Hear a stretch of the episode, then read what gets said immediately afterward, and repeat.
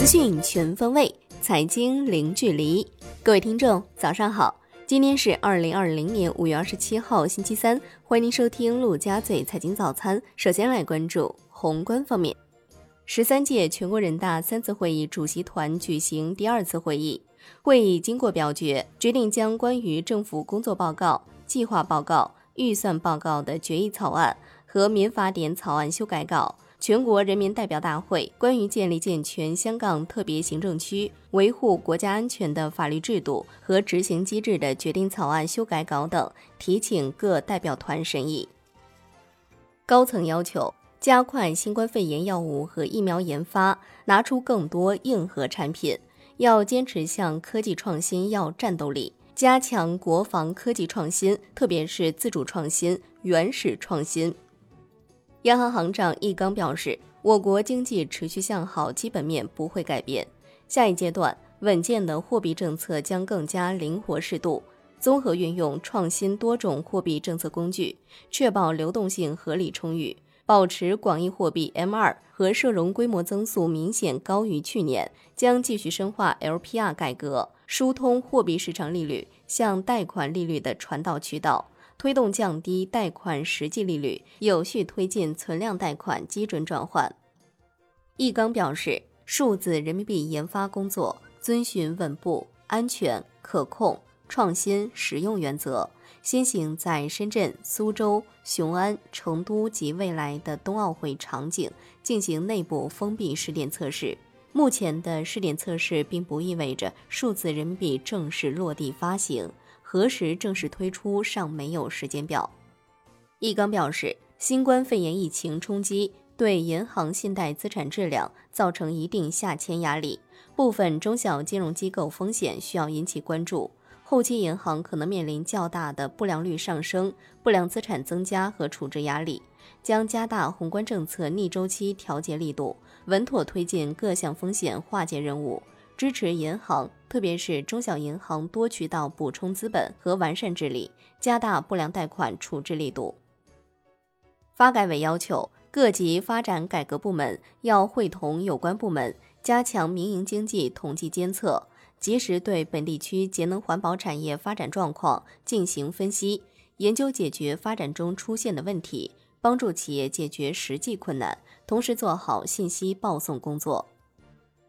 央行公开市场周二开展一百亿元七天期逆回购操作，当天无逆回购到期，净投放一百亿元，资金面延续收敛，Shibor 全线上行。港澳知名爱国企业家、第九届至第十一届全国政协常委何鸿燊在香港养和医院逝世，享年九十八岁。旗下主要企业包括澳门博彩控股、香港新濠国际集团、香港信德集团。澳门国际机场专营公司、澳门诚兴银行等。来关注国内股市，上证指数收涨百分之一点零一，最终报收在两千八百四十六点五五点；深成指涨百分之二点一，创业板指涨百分之二点九六，万德全 A 涨百分之一点六九，两市超一百三十股涨停，全天成交额超五千亿元，北向资金净流入近三十九亿元，宁德时代获净买入七点三亿元居首。香港恒生指数涨百分之一点八八，恒生国际指数涨百分之一点三七，全天大市成交一千零七十四点七亿港元。中国台湾加权指数收盘涨百分之一点一六。证监会回应康美六十万罚单表示，行政处罚不是终点，后续将综合运用行政执法、刑事追责、民事赔偿体系，切实提升市场违法成本。深交所对美的集团、华测检测、索菲亚发出外资持股预警，为史上首次同时对三股预警。根据规定，境外投资者对单一上市公司 A 股持股比例总和不得超过该上市公司股份总数的百分之三十。实际操作当中，外资持股比例达到百分之二十六，视为警戒点；百分之二十八则暂停外资购买。上海二中院对一起内幕交易案被告人宁某判处有期徒刑一年，同时禁止其自刑罚执行完毕之日起三年内从事与证券相关职业。这是全国首例对涉证券领域犯罪从业人员适用从业禁止案件。腾讯未来五年将投入五千亿，用于新基建进一步布局。金融方面，银保监会表示，目前银行业不良贷款保持高位运行，潜在风险较大，将继续加大不良贷款处置力度，指导金融资产管理公司聚焦不良资产处置主业，发挥处置主渠道作用，支持地方资产管理公司加大不良贷款收购处置力度。楼市方面，银保监会表示，坚决落实房住不炒要求，持续遏制房地产金融化、泡沫化。一季度个人住房贷款新增一万亿元左右，同比下滑百分之二点四。个人住房贷款不良率较年初小幅上升零点二四个百分点，基本维持在低位。产业方面，财政部、民航局明确，疫情防控期间。中央财政安排资金对中外航空运输企业予以支持，对航空公司客舱内装货改装项目按改造成本百分之八十予以补助，其中单通道飞机每架最高补助八十万元，双通道飞机每架最高补助一百四十五万元。我国碳基半导体制备材料取得关键性突破。C 九幺九大飞机总设计师吴光辉表示。C 九幺九国内外订单总数达到八百一十五架，CR 九二九远程宽体客机已基本确定总体技术方案，并启动了初步设计工作。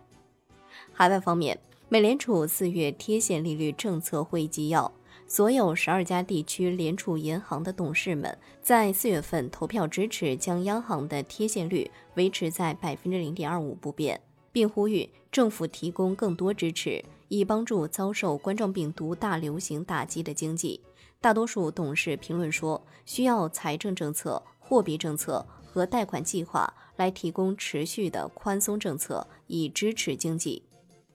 惠誉评级进一步下调经济预测，但全球衰退已经见底，预测2020年全球 GDP 将下滑4.6%，欧元区 GDP 将下滑8.2%，对印度 GDP 预测下调幅度最大。预计印度本财年 GDP 将下降百分之五，预计二零二一年全球 GDP 增速将达到百分之五点一。来关注国际股市，美国三大股指集体收高，中概股大涨，瑞幸咖啡涨超百分之五十三，市值五点三六亿美元，盘中一度飙升至百分之七十。截至收盘，道指涨百分之二点一七，标普五百指数涨百分之一点二三，纳指涨百分之零点一七。欧股集体收涨，纽交所国际资本市场主管表示，中国市场非常重要。纽交所拥有全球最严格的上市标准之一，现阶段未考虑收紧上市标准。苹果将在美国恢复大约一百家门店的营业。商品方面，国际油价集体走高，New Max 原油期货收涨百分之二点七七，报三十四点一七美每桶，创两个月以来新高。康麦斯黄金期货收跌百分之一点八六，康麦斯白银期货收跌百分之零点七二。伦敦基本金属多数收涨，而米期锌收跌。国内商品期实夜盘收盘涨跌互现，铁矿石跌逾百分之二，动力煤、PTA、燃油跌逾百分之一，棕榈油、沪铅、沪锡收涨。芝加哥期权交易所计划从六月八号起重新开放芝加哥交易大厅。债券方面。十年期国债期货主力合约跌百分之零点四二，五年期主力合约跌百分之零点四四。银行间主要利率债收益率大幅上行五到十个基点，银行间资金面进一步趋紧。D 二零零一加权利率上行于四十个基点，报在百分之一点八八附近，创于两个月新高。易纲表示，将加大债券市场融资支持，引导公司信用类债券净融资比上年多增一万亿元。支持金融机构二零二零年发行小微专项金融债券三千亿元，专门用于发放小微企业贷款，大力发展供应链金融，促进中小微企业二零二零年应收账款融资八千亿元。